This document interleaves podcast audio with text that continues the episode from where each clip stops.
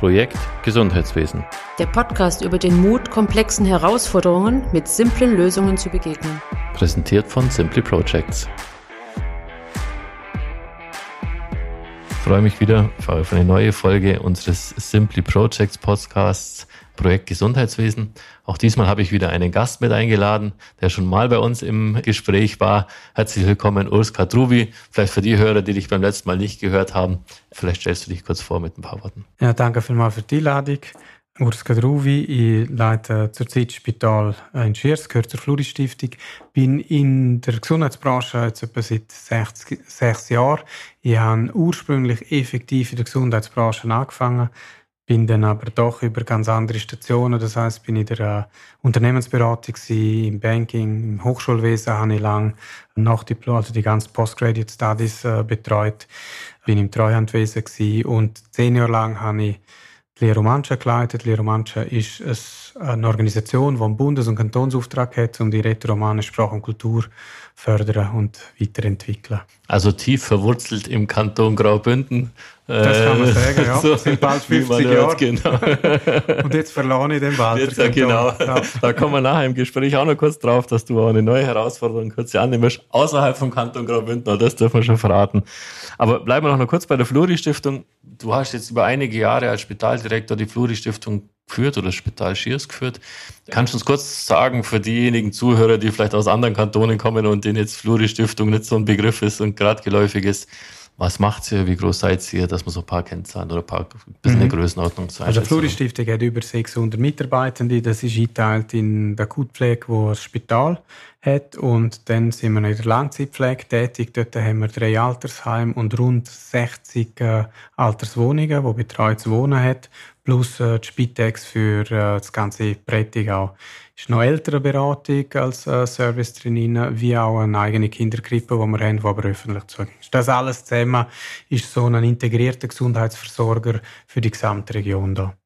Und äh, das Spital selber, das hat gut 200 äh, Mitarbeitende, stationär sind es an die 40 Better ist ein sehr modernes Spital. Wir haben 2016 komplett neu auf grüner Wiese bauen können. Das alte Spital hat man können abbrechen. Es ist sehr das kleinste Spital mit einem Hybrid-OP, was eine Spezialität ist, um eben auch Spezialitäten anbieten, wie, wie wir das zum Beispiel Gefäßmedizin machen. Und das ist vielleicht auch ein bisschen das Stichwort zum Profil von dem Spital. Wir sind klar im Auftrag Grundversorger. Grundversorgerin haben, aber mit Spezialitäten, die wir anbieten, ein Profil, das dann über die Region raus eine gewisse Ausstrahlung hat. Okay. Jetzt steht ja häufig das Thema im Raum, dass kleine Spitäler eigentlich gar nicht mehr so überlebensfähig sind, dass es eine kritische Größe braucht, dass es mehr zur Zentralisierung geht und dass viele Spitäler, oh, so hat es vor kurzem mal eine Studie in einer großen Beratung gesagt, äh, eigentlich gar nicht gebraucht werden und, und in, in Kürze oder in den nächsten Jahren zunehmend von der Bildfläche verschwinden werden. Du hast aber gezeigt, dass es trotzdem möglich ist, auch ein kleines Spital betriebswirtschaftlich rentabel zu führen und durchaus auch gute medizinische Leistung dort zu erbringen. Wie habt ihr das angestellt? Was, was waren so die Stellschrauben, wo du sagst, die haben dazu geführt, dass das Ganze wirklich auch rentabel war und qualitativ hochwertig? Also das hat sehr viel mit natürlich Vorgängern von mir auch zu tun. Historisch bedingt schon hat man extrem gutes Kostenmanagement gehabt. Und das politisch dann gelungen ist, wirklich ein neues Spital zu bauen, das war eigentlich der Schlüssel. Gewesen. Wir sind vom Neubau her im stationären Bereich um ein Drittel gewachsen. Im ambulanten haben wir nochmal sind wir äh, verdoppelt. Und das hat damit zu tun gehabt, dass wir durch das anderes Fachpersonal oder Neues noch können dazuziehen Auch Ärzte, die einfach Spass haben, in so einem Setting drinnen können arbeiten und wenn man, wenn man entsprechend dann kann es so wachsen, dass man eben Kosten weiterhin im, im Griff behaltet mhm. und das, was man eben an Leistungen erbringt, dann auch abrechnen und dort haben wir sicher noch Potenzial drin. Mhm. Dann geht es eben auch in einen kleineren Mix. Das würde rein mit der Grund, Grundversorgungsauftrag nicht gehen. Also wenn mhm. man nicht Spezialitäten hat, wo halt durch das automatisch weil sie dann schlussendlich ähm, ein besseres äh, Ertrags-Kostenverhältnis hat, die anderen mit unterstützen eigentlich, mhm. dass man da überhaupt den mhm. Grundauftrag kann erfüllen. Also konkret ist der Grundauftrag alleine nicht defizitär, aber nicht betriebswirtschaftlich sinnvoll machbar, ohne dass man jetzt zusätzliche Angebote drumherum macht. Also ich würde sogar sagen, er ist defizitär. Ja. Äh, das ist ganz klar. Und da muss man unterscheiden im ambulanten oder im stationären Bereich, äh, was auch Grundangebot anbelangt. Weil man natürlich hohe Vorleistungen Genau, oder mit der Vorhalteleistung, die wir haben, mit 24 Stunden Notfall als ein Beispiel mhm. oder auch ein, ein, ein zertifizierte IMC, wo wir haben und so weiter. Ja. Das ist nicht finanzierbar. Ja. ja. Also man muss sich dann überlegen, welche Spezialitäten bietet man drumherum an. Und gerade dann auch, wenn das Einzugsgebiet jetzt wie bei euch ja doch überschaubar beschränkt ist. Das heißt, genau.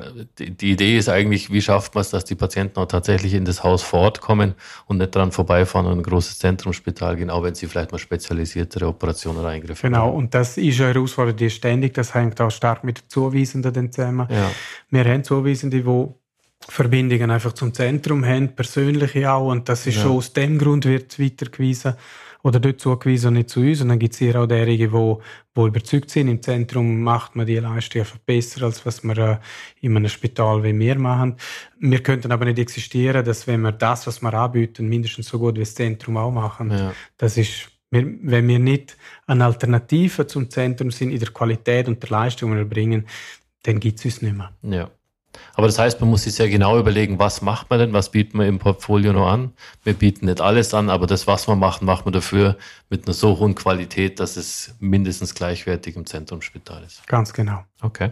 Was waren da so die Hauptherausforderungen in diesem ganzen Prozess? Ich könnte mir noch vorstellen, dass es da ja, wenn man jetzt, sage ich mal, Platz Zürich anschaut, wo Pflegepersonal wahrscheinlich auch eng ist oder knapp ist, aber allein durch die, die Menge der, der, der Personen, die sich dort befinden, wahrscheinlich einfacher zu bekommen ist, gerade im spezialisierten Bereich wie bei euch. Also könnte mir vorstellen, dass das eines der Herausforderungen ist oder gab es da noch andere in dem Verlauf, wo du sagst, ja, das war schwierig für uns oder das ist immer noch schwierig für uns?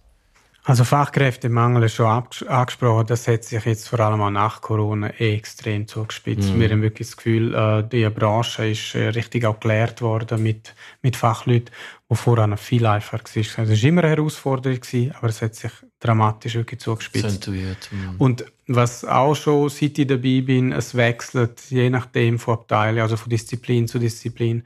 Einmal ist es im Radiologie Radiologiebereich, wo es dann akuter ist. Dann gibt es wieder auf Notfall IMC, dann ist es wieder in der OP-Personal. Am schwierigsten ist es, wenn es gerade überall ist. das, so ist, das so super schlimm noch nicht gehabt, ja. aber das ist halt was, was man in vielen Spitälern momentan beobachten kann, dass der Abfluss von Fachpersonal, insbesondere in Pflegeberufen oder in den spezialisierten Pflegeberufen, immenses Problem darstellen wird. Ja. Und ich könnte mir durchaus vorstellen, dass auch wenn kleine Häuser betriebswirtschaftlich gut laufen, dass irgendwann die Fragestellung, wie betreibe ich meine Spezialstation weiter, eine IMC beispielsweise oder eine Gastro oder was auch immer oder eine Radiologie, dass das zwangsläufig zu Kooperationen wahrscheinlich führen kann und muss, weil es einfach personell fast immer funktioniert. Genau, nur, nur dort äh, ist auch die Hoffnung ein Stück, wie die Technologien sich verbessern, wo man eben durchaus, äh, da geht es nicht um Arbeitsplätze abbauen, äh, Arbeitsplätze abbauen, sondern es geht darum, dass man nicht noch zusätzliche Fachkräfte braucht, die, die ja. dann nicht um sind, weil wir helfen einander auch, auch rundum, wenn, äh, wenn ein anderer Spitaldirektor mir schreibt und sagt, du könnten da nicht, wir hätten da einen Bedarf an Personal, wenn es möglich ist, macht man das. Mhm. Nur, das ist noch vor Corona eher möglich gewesen. Im Moment ist es so, dass alle, wenn jemand die Hand aufstreckt und sagt, ich brauche die noch, alle anderen auch sagen, ich bin schon unter Knapp Soll. Bei Kasse. Genau. genau. Und kann genau. gar niemand mehr ausleihen oder auslehnen ja. für eine gewisse Zeit. Ja. Ja, also da bin ich gespannt, wie sich da die, die personelle Situation in den nächsten Jahren auch entwickelt, auch jetzt nach Post-Corona oder in dieser. Ja, also eine, eine Gefahr, die ja besteht, ist, dass das gegenseitige Aufrüsten, wo man geht, was für Spezialkonditionen und, und, äh, und bessere Arbeitsbedingungen wir machen, was ja grundsätzlich richtig und gut ist. Nur es ist wie ein Wettrüsten gegenseitig und man schiebt sich dem Personal hin und her, weil jemand verbessert eine Rahmenbedingung, dann geht mehr Personal dort her, dann müssen die anderen nachziehen. Und so wird es, im Prinzip sind wir alle am Flästerlen und einfach so notfallmäßig am Feuer löschen. Es müsste wie, wie mehr ein Gesamtkonzept her, das über die Gesamtschweiz wird gehen. Mhm. Respektive die gesamten OECD-Länder haben ja die Problematik. Ja. Wir haben ja jetzt gerade die, um die Jahre herum, wo zuerst mal überhaupt in der Menschheitsgeschichte der Altersquotient, das heißt die Leute über 65, größer ist als der Jugendquotient. Das sind die, die unter 20 sind. Ja. Und das, da das jetzt kippt, ist das schon rein demografisch, liegt es auf der Hand. Und wenn noch dazu Haufen die Branche verlöhnt, dann ist das einfach wie ein Booster-Effekt, der dazu kommt. Ja, wir sehen das ja nicht nur in den medizinischen Disziplinen, das ist auch in vielen anderen Disziplinen mittlerweile ersichtlich. Also wenn man die technischen Disziplinen anschaut, wenn man Medizintechnik anschaut, also überall dort, wo hochspezialisiertes Wissen gebraucht wird, merkt man einfach, dass diese Leute sehr rar sind, immer weniger werden. Viele jetzt auch in Corona nur die Branche verlassen haben oder in die Industrie abwandern oder in Beratung abwandern, so wie wo wir natürlich auch mit davon profitieren. Mhm. Und sie halt auch andere Betätigungsfelder suchen, die nicht mehr unbedingt direkt im Kerngeschäft sind, sondern in irgendeinem angelehnten genau. Bereich. Aber da kannst du noch weiter erwähnen, also schon gute Handwerker kriegen. Ja. Ist fast so schwierig wie der Spezialist, wo, wo am Herz operiert. Das ist so, das ist so. Und das, glaube ich, ja, ist gerade für die kleinen Spitäler, die dann vielleicht noch regional ein bisschen abgelegener sind, nur die größere Herausforderung als in einem großen Zentrum, wo man durchaus noch eher rekrutieren Dort kann. haben wir noch einen Vorteil, wir sind näher zu Zürich, als was Chur ist. Ja, das ist so. Was denkst du noch? Was waren so die, die weitere äh, Punkte, wo du sagst, ja genau deswegen haben wir es geschafft? Also ich glaube, kleine Strukturen sind wahrscheinlich auch deutlich schneller, deutlich entscheidungsfreudiger, können auf neue Herausforderungen, Corona-Krise ist schon angesprochen, viel schneller und schlagkräftiger reagieren als, als große. Mhm. Ist das auch deine Erfahrung oder sagst du, das war genau einer der Assets, die uns auch deutlich vorwärts brachte, dass wir schneller auf die Umfeldbedingungen reagiert haben? Ja, also sehr. Es geht auch, wenn man zum Beispiel Prozessverschlankungen will machen oder einen Entscheid ähm, will die wirklich bis an Basis durchbringen. Wenn grundsätzlich der Wille da ist, dann hat man viel weniger Köpfe, wo man dazu muss bewegen. Also wenn irgendein Entscheid kommt von Spitalleitung her, dann geht das über die entsprechenden Abteilungsleiter und ist umgesetzt. Und in einem größeren Gebilde hat das dann eben einen ganz anderen Nachlauf. Und bis das ganze Front wieder angekommen ist, ist vielleicht ganz anders angekommen und eine andere Abteilung schafft ganz anders. Ich habe ein Beispiel nehmen. Wir haben äh, vor Corona sehr stark in Lean Management wirklich investiert gehabt. Und da haben wir können schaffen, indem wir gesagt haben, wir nehmen so interdisziplinäre Teams zusammen, wo dann alle sechs Wochen zusammenhocken. Und das ist über die ganze Stiftung gegangen, also Langzeitpflege mit Akut, haben sich wie zusammen da austauscht und, und auch gegenseitig beraten, welche Prozesse wir können verbessern oder was hat jetzt äh, wirklich ein gut gebracht. Oder wenn man hat wollen, zum Beispiel äh, äh Kanban, wo wir haben, äh, dann eingeführt die Ausrollung, das ist jetzt innerhalb übrigens am Fluri-Stiftung, wo über 6000 Kanban-Fächer hat, das ist innerhalb von anderthalb, zwei Jahren ist das, ist das erledigt gewesen. Mhm. Und das Spital selber hat es können innerhalb von halb Jahr, drei Viertel etwa machen. Mhm. Und das zeigt einfach auf, dass, äh, wenn man die Ressourcen kann, kann wirklich zur Verfügung stellen, das ist eigentlich immer das Problem von einem kleineren von einem kleineren Haus, weil man das Geld nicht hat für entsprechend die, die Leute, die nicht im operativen Geschäft drin arbeiten, eben so Projekte abarbeiten. Aber wenn man es herbringt, dann ist man unheimlich schnell, mhm. weil man hat wenig Leute, die auf allenfalls Widerstand leisten Also es geht auch in kleinen Häusern, eben, du hast das Kanban-Projekt angesprochen, das ist ja wirklich äh, durch die ganze Fluri-Stiftung äh, durchzogen. Ihr mhm. habt das auch noch mit dem Outsourcing vom Zentrallager begleitet, das Ganze. Und wenn man heute euer Lager anschaut, also das ist sensationell klein. Absolut. Ich weiß aus sicherer Quelle, da sind nur noch ein paar tausend Franken drin, also das, was nötig ist. Können wir jetzt unsere Squash-Hallen umbauen? Ja, genau. Für Mitarbeiter. Ja. Also man kann durchaus die Prozesse extrem schlank halten. Man kann durchaus auch große Projekte stemmen für die ja. Größe des Hauses, wenn man das möchte. Aber man muss es äh, priorisieren und man muss nicht schauen, was möchte ich und wo möchte ich hin und welche Dinge nehme ich als nächstes in Hand, äh, dass es einfach nicht zu viel wird in einer kleinen Organisation. Genau, man muss bereit sein, auch nicht alles selber machen. Mhm. Du hast gerade angesprochen, zum Beispiel Zentrallager. Das hat uns jetzt sehr unabhängig gemacht, da wir jetzt auch einfach dreimonatige Liefersicherheit haben für all die Produkte, die wir grundsätzlich im Haus drin haben. Das haben wir vorher noch müssen selber managen. Wir selber müssen auf den Weltmärkten schauen, wo wird denn eingekauft und gemacht. Ein Glücksfall, wir haben jetzt eine Person gehabt, die einfach ein Profi war und schon lange in dieser Branche ist, die daher nach Schiers ist und das gemacht hat. Mm. Das ist aber in der ein Glücksfall und man kann nicht sagen, dass das Normalität wäre. Mm. Mm. Und für Zukunft, wo siehst du die großen Herausforderungen gerade für kleine Häuser? Ja, also es wird sicher äh, das sein, dass Politik immer mehr auf Weichen einfach stellt zum Zentralisieren. Äh, es ist ähm, effektiv äh, das Leben, wo einem extrem schwer gemacht wird. Zulassungsbedingungen, die es mittlerweile gegeben hat für ausländische Ärzte, die man muss holen, damit man dann eben entsprechendes Personal hat. Wir reden jetzt um, also wir reden nicht nur, es ist auch ein Zulassungsstopp, der schlussendlich rum ist. Also die jährliche Rahmenbedingung, Verschlechterungen, wo, wo wir sind, und äh, der, wie soll ich sagen, auch die ganz Entgeltungen, wo ständig Korrekturen unterliegen, wo man eben der DRG wieder anpasst. Das heißt, Entgeltung für stationäre Patienten drin führen einfach dazu, dass man immer weniger kriegt für die genau gleiche Leistung. Ich habe ein Beispiel mal, die Katalogkorrektur, die wir hatten, im 2018 ist das, meinte ich, hat dazu geführt, dass wir heute für die gleiche Leistung, die wir bringen, wenn wir genau die gleichen Fälle haben, kriegen wir eine Million weniger als was noch du äh, war. Und die Herausforderung, dass man eigentlich immer, immer muss sich steigern, der Leistung drin, das heißt mehr Kosten hat und auf der anderen Seite immer weniger kriegt für das, was man hat und der politische Rahmen immer aufwendiger wird. Wir müssen extrem viel, ob das Audits sind, äh, Qualitätslabels, die man muss erfüllen, entsprechend aufzeigen, was man an Qualität hat. Das erfordert wieder einen Riesenapparat, wo nur Qualität misst und macht. Das sind die grossen, grossen Herausforderungen und daneben sollte man es noch so herbringen, dass möglichst alles digitalisiert ist, was Sinn macht, damit man eben dann nicht nur Leute hat, die noch irgendwie etwas abarbeiten, wo schon lange Maschinen könnte machen. Das ist so als Paket, würde ich sagen, die große, die große Herausforderung. Also du hast die Tarifsituation ganz kurz schon angeschnitten. Äh, das ist tatsächlich ein Problem. Und das hat, glaube ich, zum immensen Druck im Gesundheitswesen geführt die letzten Jahre. Denn obwohl es nach außen ganz gut aussieht und die Tarife eigentlich stabil blieben, gibt es so den Katalogeffekt, vielleicht für diejenigen, die da nicht so tief drin sind. Das heißt, der DRG wird jedes Jahr eigentlich neu berechnet oder anpasst, diese einzelnen Gruppen. Und tendenziell gibt es für die normalen durchschnittlichen Leistungen, die ja vor allem im kleinen Haus erbracht werden, immer weniger weniger Case-Mix-Punkte und damit letztlich auch immer weniger Geld für die gleichen Fälle. Das ist so die eine Seite des Entgelts und auf der anderen Seite kommt natürlich die Teuerung hinzu. Das Leben mhm. wird teurer.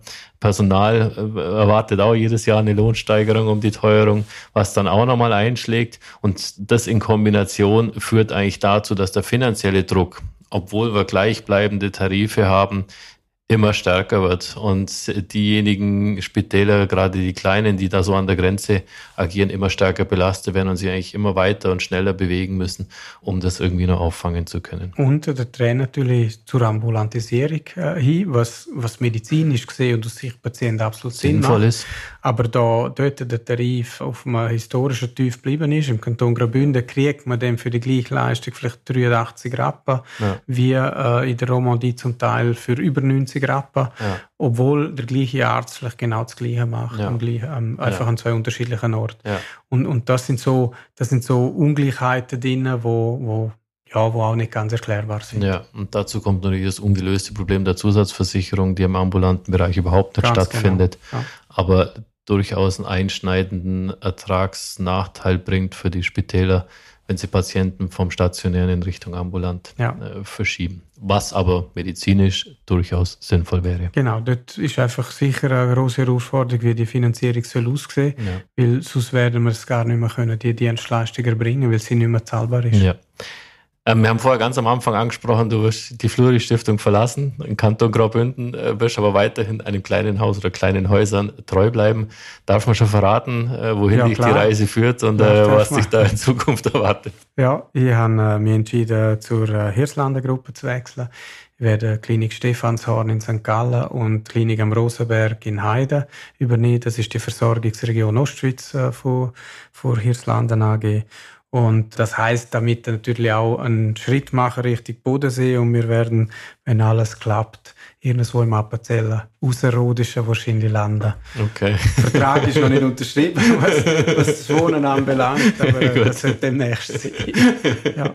Also findet auch noch ein persönlicher Wechsel statt in den anderen Kanton. Ich hoffe, du wirst den Kanton Graubünden nicht zu arg vermissen und dir vielleicht in der einen oder anderen Projekt noch erhalten bleiben. Ich darf mich recht herzlich bedanken für das sympathische Gespräch. War wieder sehr aufschlussreich und ich glaube für die Zuhörer von unserem Podcast eine echte Bereicherung. Wenn man Fragen an dich hat, wir würden gerne das LinkedIn-Profil unter unserem Podcast verlinken, wenn das für dich okay ist.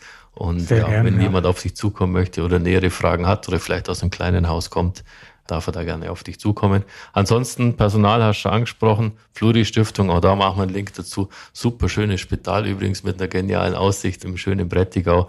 Also falls jemand da Interesse hat, sich in Richtung Fluri Stiftung oder in eine neue Arbeitsstelle zu begeben, dann darf er sich da natürlich gerne melden. Sehr gern. Herzlichen Dank dir und äh, vielleicht dir. bis bald einmal in neuer Wirkungsstätte. Würde Danke, Julius. Projekt Gesundheitswesen. Der Podcast über den Mut, komplexen Herausforderungen mit simplen Lösungen zu begegnen. Präsentiert von Simply Projects.